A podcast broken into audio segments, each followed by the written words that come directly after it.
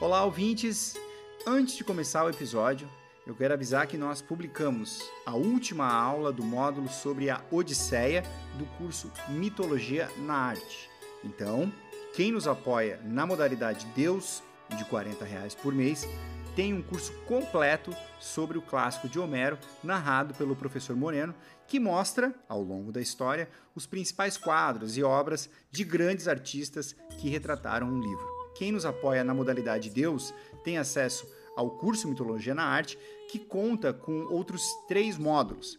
Tem um sobre toda a saga de Troia, que inclui também a Ilíada. Tem um módulo sobre os heróis, que nós já narramos aqui nos episódios, mas lá você tem mais detalhes e, é claro, as obras de grandes artistas, como eu falei e um módulo sobre os amores de Zeus com mortais, que povoaram, como já mostramos aqui, grande parte dos mitos gregos.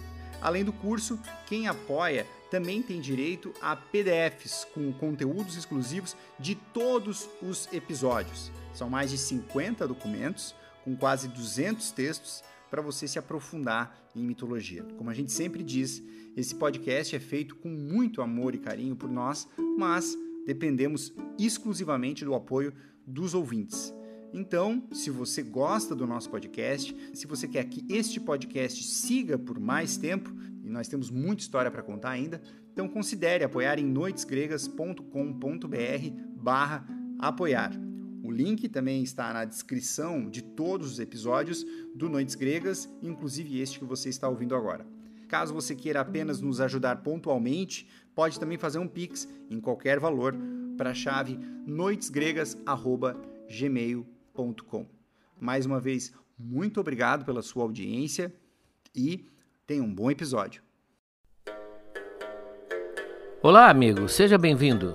Eu sou o professor Moreno e você está ouvindo mais um episódio de Noites Gregas, o podcast dedicado aos mitos e às narrativas que herdamos do mundo antigo. Lembro que no site noitesgregas.com.br, para cada episódio, eu publico material extra, textos, vídeos, áudios de acesso exclusivo para quem nos apoia. Aliás, precisamos desse apoio para manter esse projeto no ar. Visite o site noitesgregas.com.br e saiba como você pode ajudar. Se você tiver alguma dúvida, se tiver alguma pergunta sobre o conteúdo que ouviu, você pode se tornar um dos nossos apoiadores e receberá o número do WhatsApp para se comunicar com o nosso oráculo. Nesse episódio, Hefesto, o deus operário.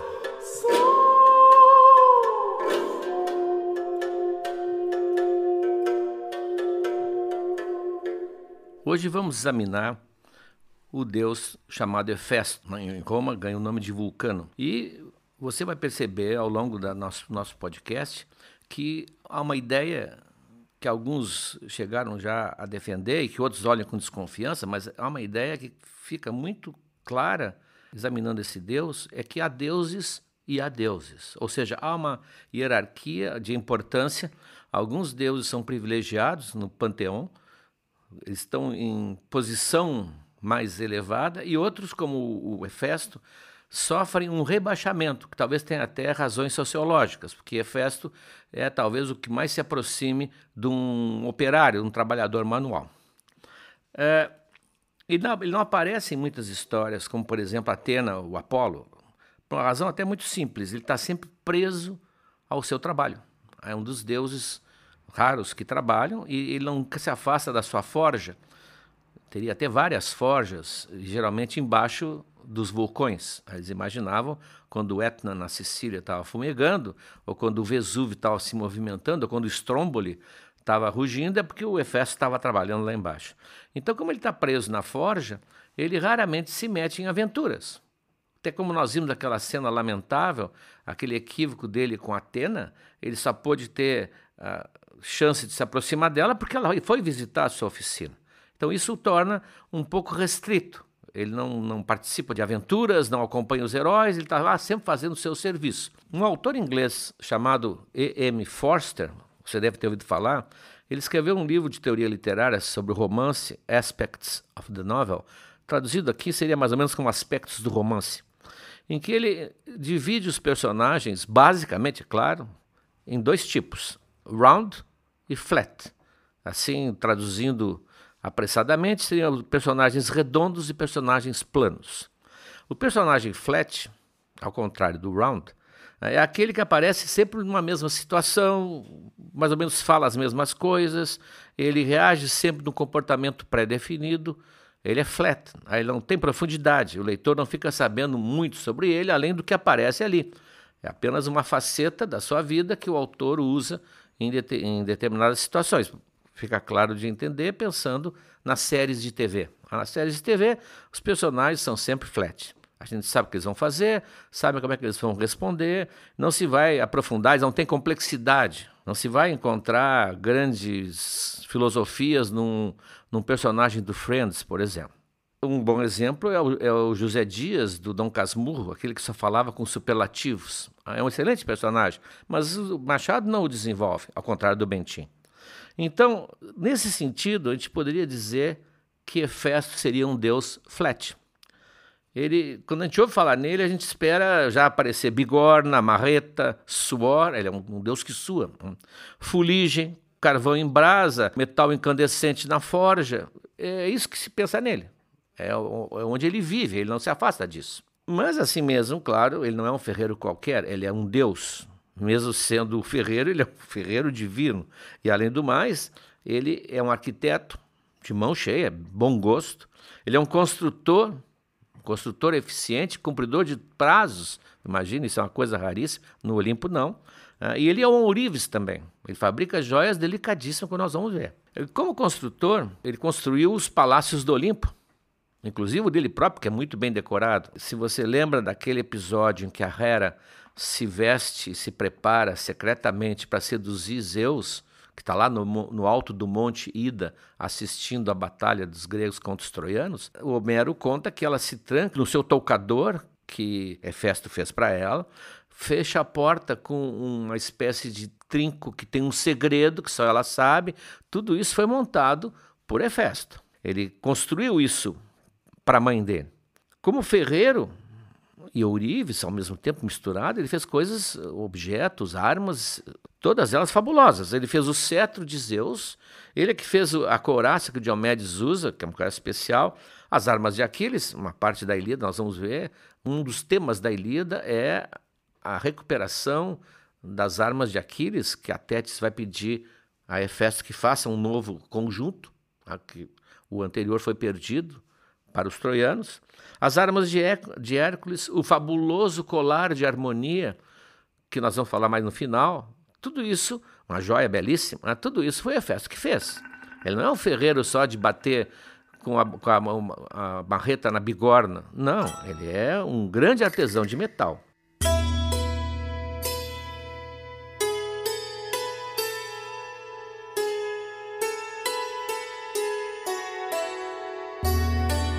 Ele também criou, e isso vai ser objeto de um material exclusivo desse episódio, os autômatos de Hefesto. Ele criou, entre outras coisas, autômatos, ou melhor, autômatas, que são moças, as Kurai Chrysae, que seriam as jovens douradas, ou jovens de ouro, que são duas uh, servas, duas criadas autômatas de forma feminina, com as formas femininas, né? não, não chega a ser uma boneca inflável, mas são de ouro, e que ele usa como atendentes do seu palácio.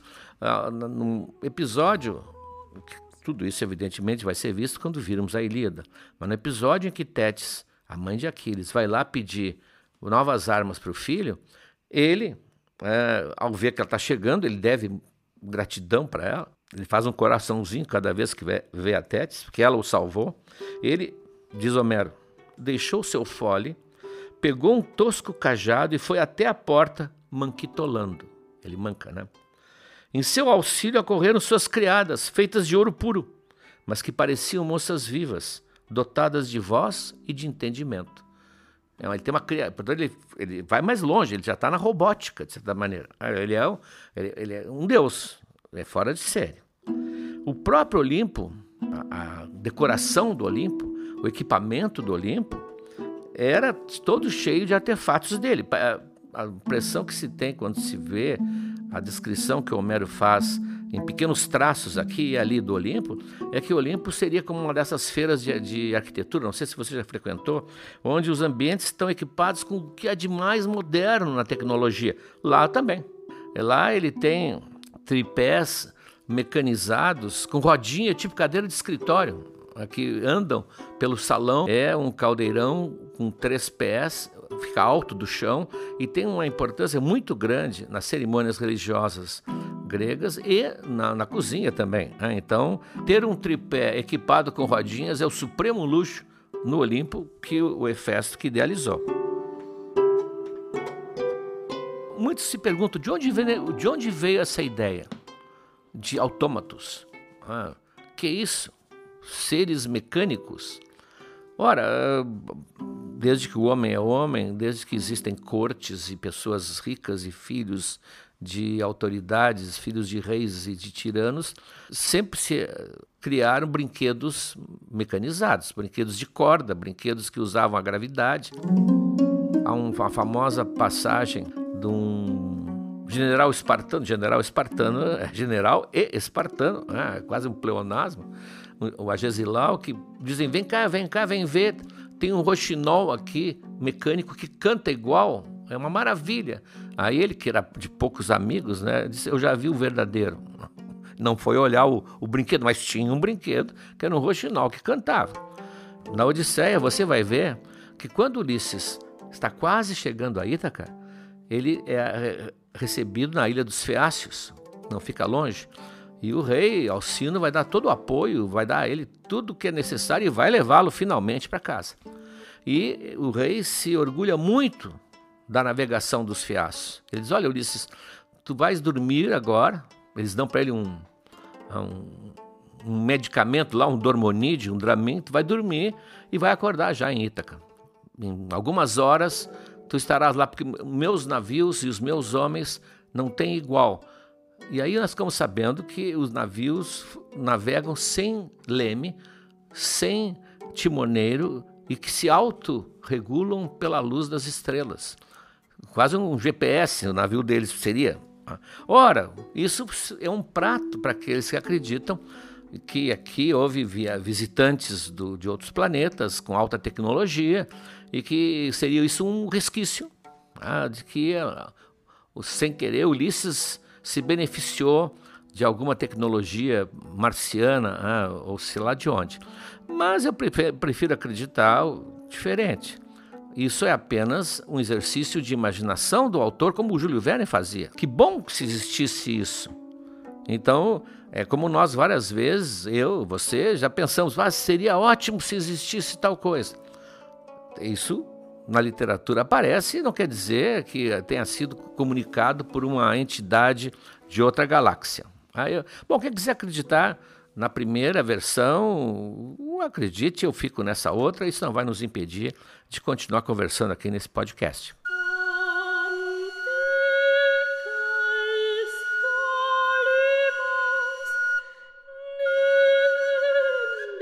Bom, toda essa habilidade dele vai gerar um episódio muito interessante, muito uh, significativo, aliás, da personalidade dele, dos problemas talvez que ele tenha tido ao crescer.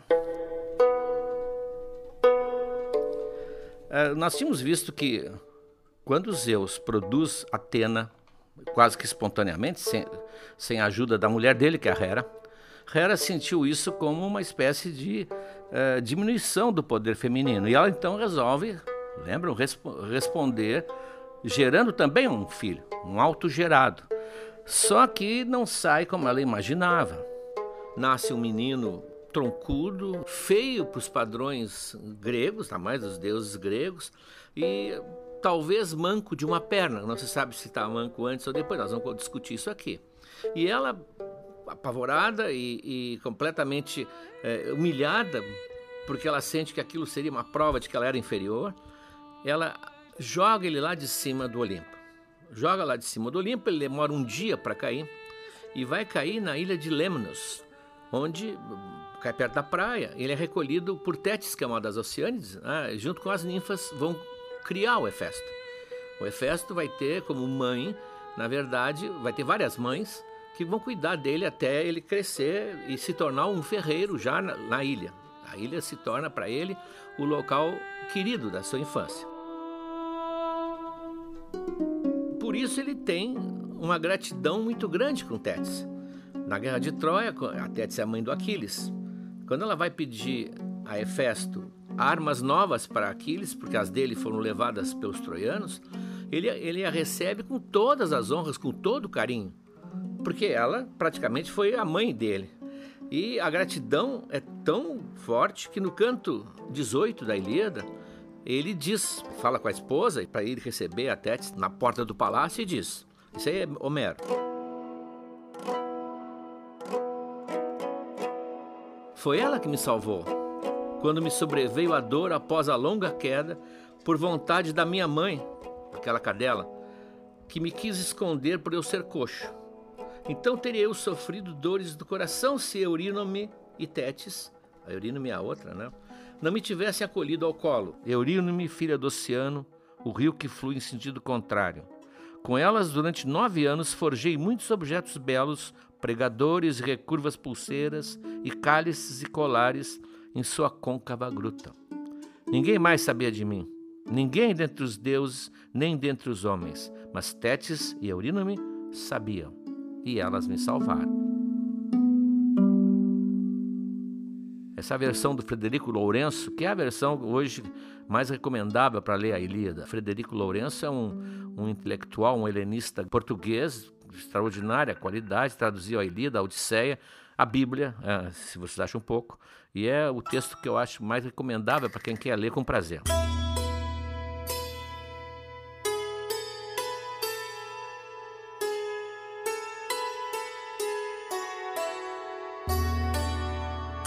Então, surge uma pergunta: foi da queda que ele ficou com os pés defeituosos? Ou ele já era defeituoso? Pelo que Homero diz, ele já era coxo. E a mãe, então, a Hera, horrorizada, toma essa atitude terrível e joga lá de cima. Mas não importa para nós se ele ficou manco depois ou antes da queda. Quer dizer, saber se ele ficou manco porque foi atirado do Olimpo ou se foi atirado do Olimpo porque ficou manco, não vai mudar nada para nós. O que interessa realmente é que todos os mitógrafos que falam nisso, com exceção de um ou dois, que dizem que foi Zeus que fez isso, dizem que foi Hera que fez. Atribuem a Hera essa maldade. Ela que o jogou lá de cima. Se foi antes ou foi depois, não muda nada. Então ele ficou para sempre, além de ter as pernas tortas, ficou manco. Ele manca acentuadamente. Caminha, mas manca. Mas por causa disso, o que é natural, né? o Hefesto sempre vai ser o filho rejeitado. Ele sempre vai sentir essa mágoa. Ele é corajoso, ele toma o partido da mãe corajosamente, às vezes, quando Hera está discutindo com Zeus, e tem que ter coragem para se opor a Zeus, mas no fundo ele tem essa mágoa desde o nascimento. E um dia, é claro, ah, isso vai gerar um, um estratagema que ele vai fazer.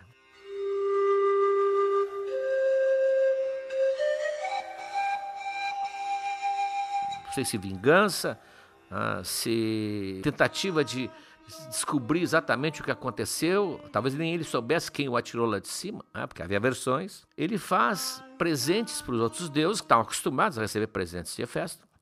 E para Hera, ele destina um belíssimo trono de ouro, todo ornado de ilustrações, de imagens gravadas ah, com o buril na prata, no ouro. Quando a Hera senta, no entanto, tem, o, o trono tem correntes invisíveis que prendem a Hera, prendem os braços, prendem as pernas, ela fica presa como se fosse uma cadeira elétrica e não consegue sair dali. E os deuses tentam um jeito de tirá-la e não, não há como. Procuram para o Hefesto, o Hefesto sumiu. Simplesmente abandonou o Olimpo e deixou a Hera presa ali. Uh, o Ares desce e vai tentar convencer, porque no fundo ele é irmão, né? Porque Ares é filho de Hera e o, e o Hefesto, mesmo sendo rejeitado, é filho de Hera. Tenta convencê-lo, mas o Hefesto, furioso, com duas tochas incandescentes, uma em cada mão, afugenta o irmão. E o Ares volta e diz: Olha, não, não tá irredutível. Então quem vai resolver o problema é o Dionysus, o deus do vinho. Ah, que ele é mais assim, uh, que também seria um irmão mais ou menos do, do Hefesto, embora o Diógenes fosse filho de Zeus e Hefesto não era. Ele desce com vinho e os dois se põem a beber, ele usa o método que na Grécia funcionava, que era a, a embriaguez da alegria, e os dois começam a beber e pouco a pouco ele convence a voltar para o Olimpo. O Hefesto bebeu mais do que ele, afinal ele é o deus do vinho, ele controla mais. Então o Hefesto se abraça nele como um bêbado e eles vão meio que cantando. Há vários várias representações na cerâmica grega dos dois abraçados assim, ah, com o olho a meia bomba, como se diz, e o Dionysus termina colocando o Hefesto num burrico, num jumento, e com isso ele consegue chegar até o Olimpo e soltar a mãe em troca de casar com Afrodite. A deusa da beleza, a deusa do amor carnal, a deusa do sexo, vai casar com o deus mais feio, quase grotesco. Pode-se imaginar o que aconteceu.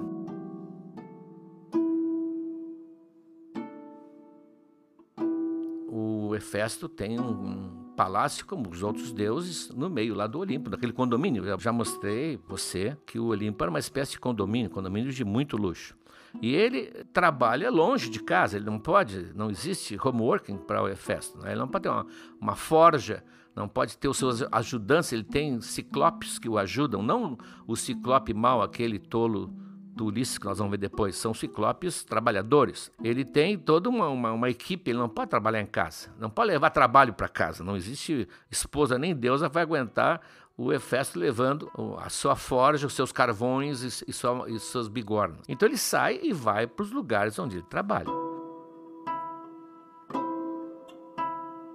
Bom, alguns minutos depois que ele sai, aparece o Ares, o deus da guerra. O deus da guerra aparece, a, a Afrodite o recebe e os dois passam belas horas ah, se amando na casa do Hefesto. Quem vê isso, e na verdade quem vê tudo, é Hélios, o deus do sol. Porque ele, ele passa com seu carro lá em cima e lá de cima ele vê tudo o que está acontecendo. Ele vê sempre que o Hefesto sai, não é todos os dias, mas sempre que ele sai e vai para sua forja, aparece o Ares ah, e vai para a própria cama de Hefesto. E ele, depois de vencer algumas hesitações, como sempre acontece nesse caso, né, de avisar o amigo, ele diz: Olha, Festo está acontecendo assim, assim, assim, e o Ares, eu não vou deixar que tu fique sem saber. Hefesto não diz nada, mas agradece e vai tomar providências. Como ele é um artesão finíssimo, que é capaz de fazer joias delicadíssimas, ele concebe uma rede de fios quase invisíveis e muito resistentes.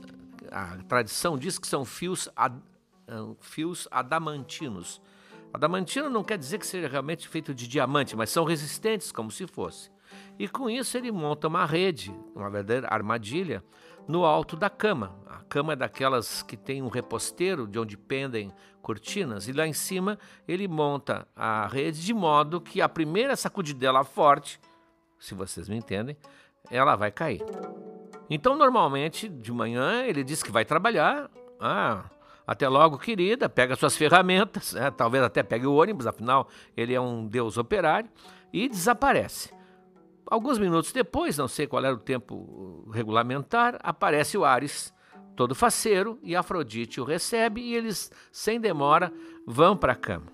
Vão para a cama e evidentemente, é o primeiro movimento mais brusco, cai aquela rede e abraça os dois, que estão enlaçados. E quem conhece uma rede sabe o poder que ela tem. Ela domina os animais e os seres mais fortes, porque quanto mais eles se mexem, mais ela prende. E Ares, depois de alguns safanões, vê que está completamente enleado e dali ele não vai sair. E ficam os dois assim, enganchados, vamos dizer, sem saber o que fazer não precisam gritar por socorro, porque minutos depois Hefesto entra e olha para os dois com um sorriso. A cena é ridícula.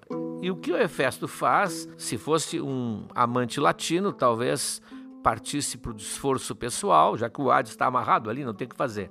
Não, ele grita lá fora para todos os deuses virem assistir ao fiasco que a sua mulher está fazendo com Ares. E todos os deuses alertados começam a aparecer da, das suas casas porque a ideia é fascinante. Eles vão poder ver Afrodite nua. E todos se apresentam com aquela algazarra e ficam ah, em volta, apreciando a cena e apreciando a beleza de Afrodite, que está ruborizada. Afrodite pode ruborizar e esse é o momento em que ela fica ruborizada. Estranhamente, as mulheres, as deusas todas, ficam em casa.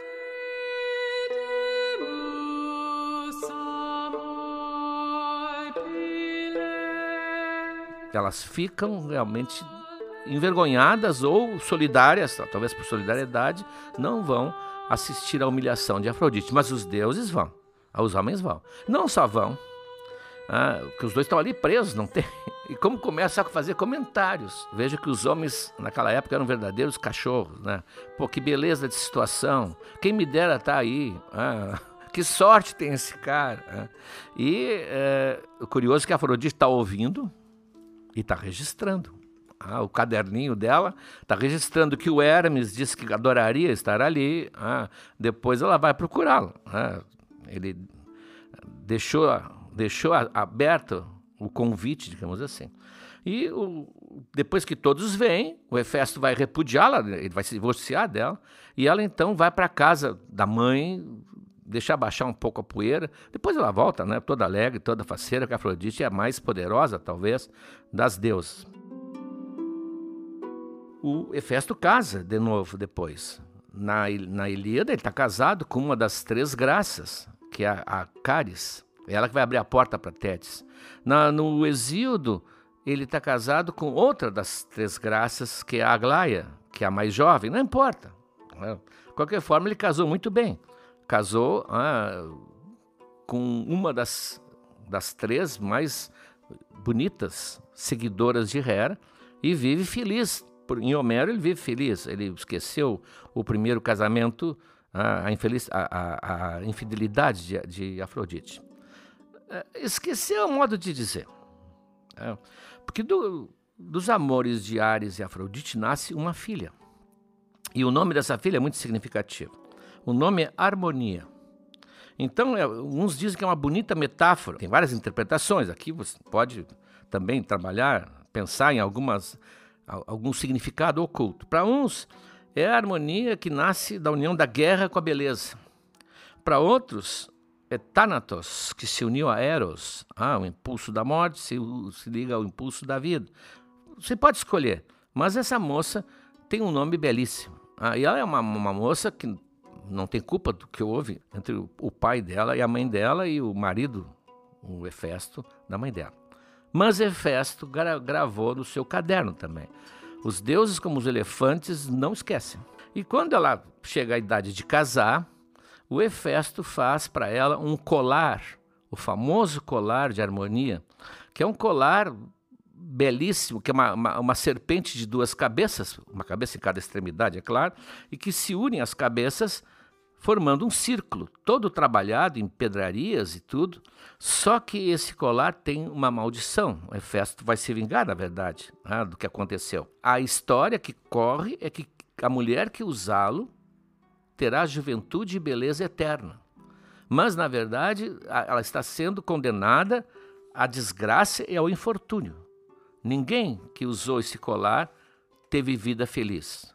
Todas vão ser infelizes. Eu digo todas, porque o fato de anunciarem, de divulgarem que o uso desse colar traz a juventude eterna, fez com que mulheres em várias e várias gerações disputassem essa relíquia. E todas elas tiveram um fim terrível. Até que um dia dá para seguir essa, é, é, o rastro desse colar, tem cinco, seis, sete, oito gerações, com mil coisas acontecendo, até que um dia, num incêndio, ele desaparece esse famoso colar misterioso. Então era Hefesto, muitos anos depois, se vingando daquela humilhação que eles aparentemente, de uma maneira tão madura, parecia ter aceitado.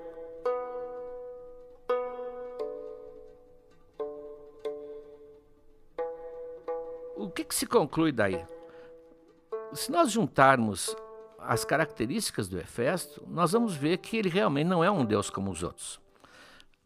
Ele, em primeiro lugar, ele é, trabalha obrigatoriamente, ele sua, ele ganha, não vou dizer que ele ganha o pão com o suor do seu rosto, porque ele é um Deus, ele não come, mas ele não pode dizer que não vai trabalhar. Ele aparece numa cena no início da Ilíada servindo vinho do banquete dos deuses. Há uma discussão fortíssima entre Zeus e Hera, e ele, para interceder, ele está um pouco agoniado, ele está angustiado, é como uma criança que fica angustiada quando a mãe e o pai estão brigando. Ele, ele, ele é mais infantil, nós vamos ver agora.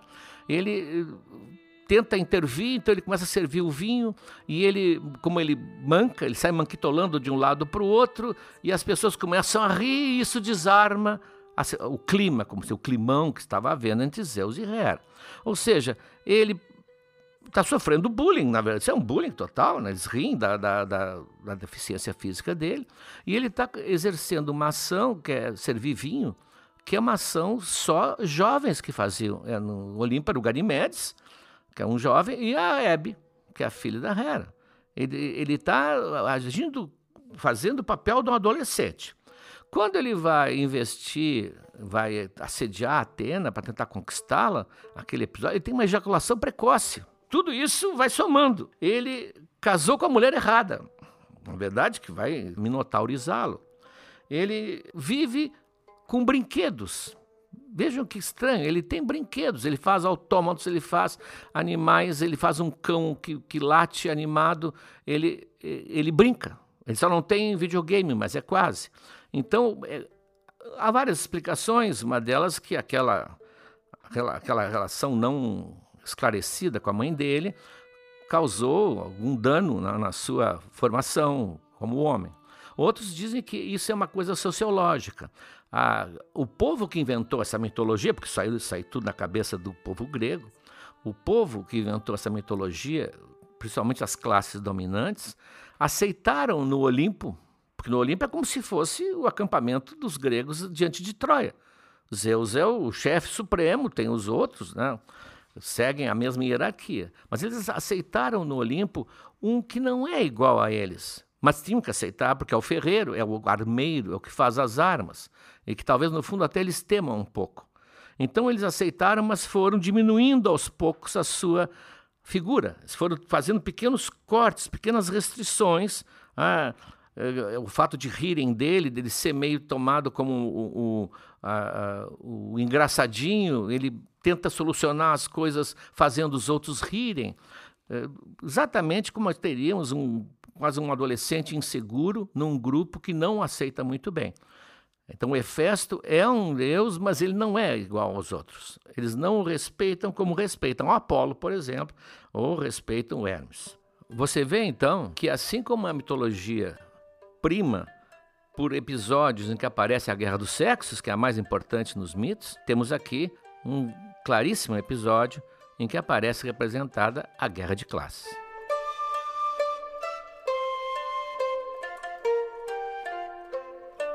Muito bem, vamos então agora às perguntas que foram enviadas para o nosso oráculo nesse episódio. Professor, aqui é o Guilherme, de Gramado. Estou lendo a Ilíada e me atrapalhei com os nomes. Às vezes chamam Aquiles de Pelida e Zeus de Cronida.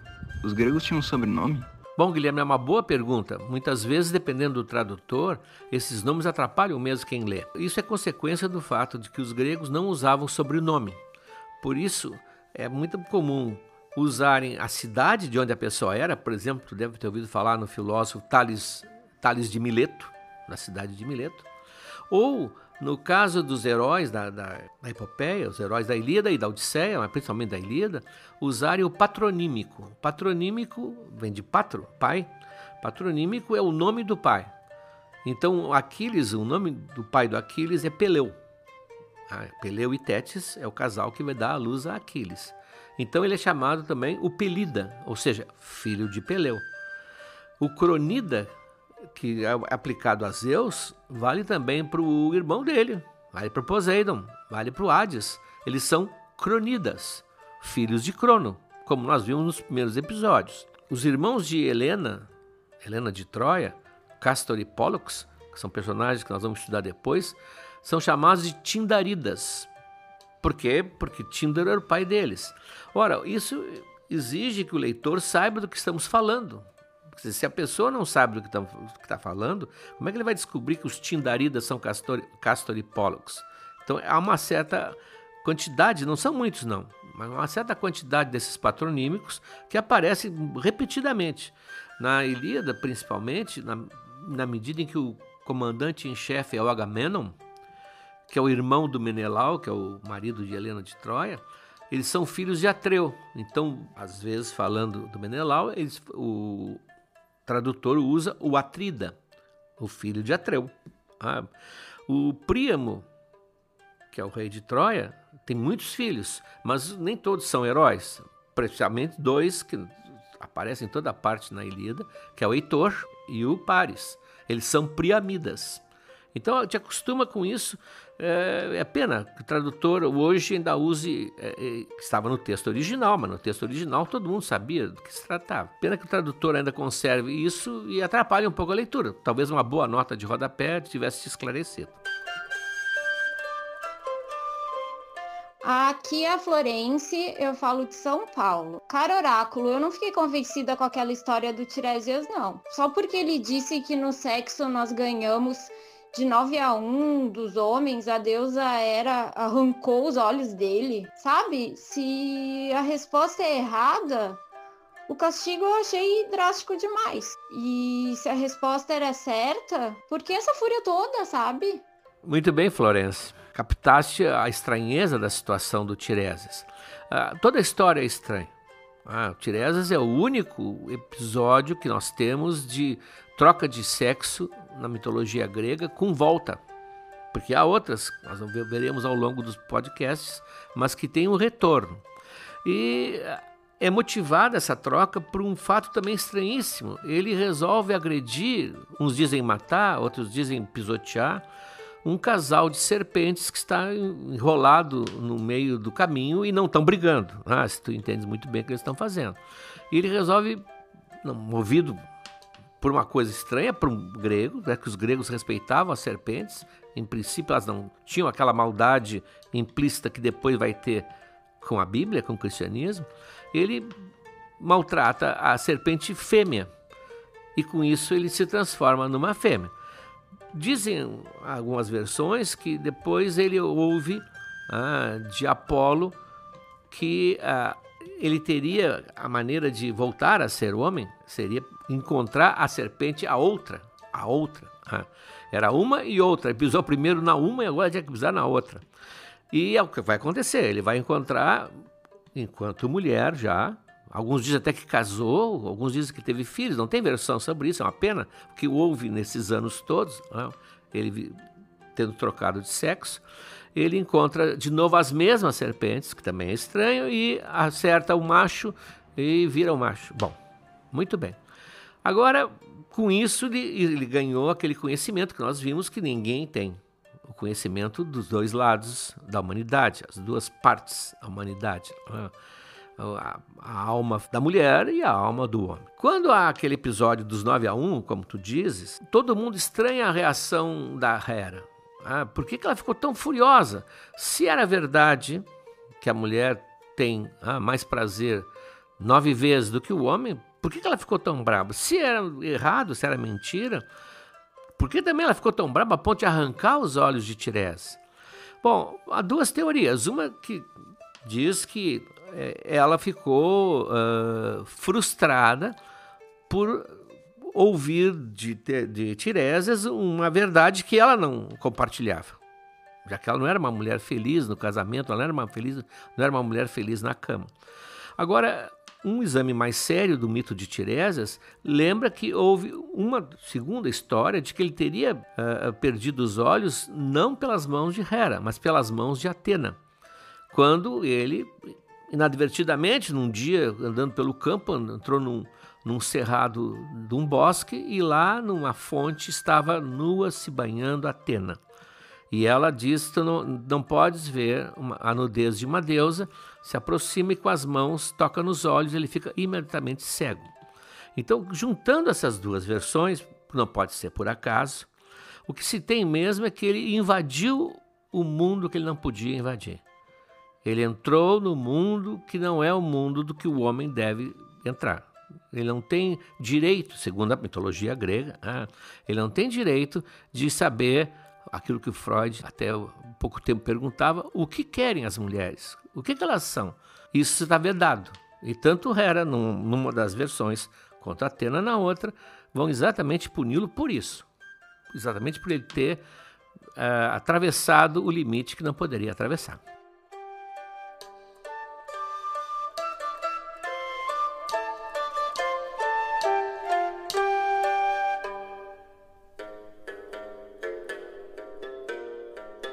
No material exclusivo desse episódio, você vai ver mais um diálogo de Luciano, dos Diálogos dos Deuses, o Hefesto conversando com Zeus na hora de abrir a cabeça de Atena. Depois, uma explicação por que, que o tripé é tão importante nas cerimônias religiosas e também no cotidiano das casas daquela época. Depois, como nós falamos, os autômatos de Hefesto, os, os ajudantes, os cães, os seres que ele criou que se movimentavam sozinhos com uma tecnologia que até hoje ninguém sabe qual era. E por último, como sempre, a iconografia de Hefesto com as suas imagens mais importantes. No próximo episódio, que é o 15 já do nosso podcast, virá Afrodite, a deusa da beleza e do amor físico.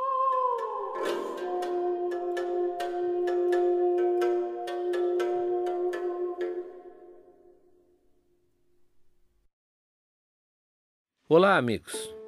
Chegamos agora ao terceiro ano do Noites Gregas. Já contamos muitas histórias, mas tem muito mais pela frente. Tem toda a Ilíada, a Odisseia, as Metamorfoses de Ovid e muitas outras coisas. Mas para que a gente consiga seguir em 2023, para produzir esse podcast que nos dá muito prazer, mas também muito trabalho, nós precisamos do apoio de vocês. Acesse noitesgregas.com.br barra apoiar o link está na descrição desse episódio. E veja como você pode ajudar. Um abraço.